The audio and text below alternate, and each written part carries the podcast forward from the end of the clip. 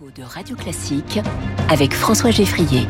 Au travail, tous les matins, avec vous, Quentin Périnel. Bonjour Quentin. Bonjour François, bonjour à tous. Journaliste au Figaro, nous parlez de la vie au travail. Aujourd'hui, vous nous ramenez sur les bancs de l'école, en quelque sorte. Absolument, François. Au travail, euh, ce matin, nous allons parler de formation, et plus particulièrement euh, de formation professionnelle, de la perception qu'en ont les salariés français. Tout le monde, ou presque, est concerné, évidemment, puisque les actifs disposent du fameux compte professionnel de formation, le CPF, en plus des formations qui sont dispensées en interne dans certaines entreprises.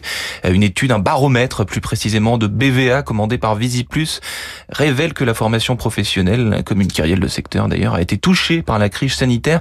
La preuve est bien si les intentions de formation étaient très élevées pendant la crise sanitaire, elles sont finalement revenues à la normale. Seulement 28% des salariés ont pris une initiative pour se former en 2023 contre 38% en 2022 tout de même. Est-ce que c'est une affaire de génération euh, que cette question de la formation? À deux générations et d'horizons professionnels et François, les jeunes et les cadres témoignent en effet d'un vif intérêt pour la formation et plus ce qu'on leur propose, ce qui existe, et font leur course en gros. En revanche, chez les seniors et les ouvriers, on est un peu plus euh, attentiste euh, en matière de formation.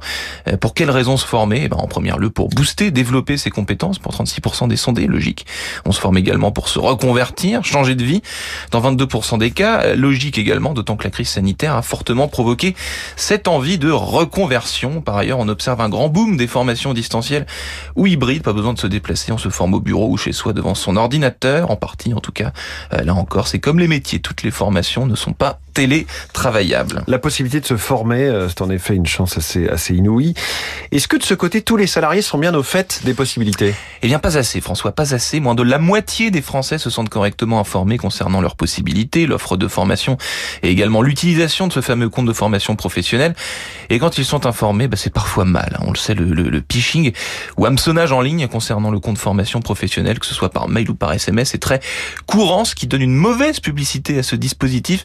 75% des participants à l'enquête BVA ont eu vent de cela ou ont été directement visés. C'est vraiment beaucoup.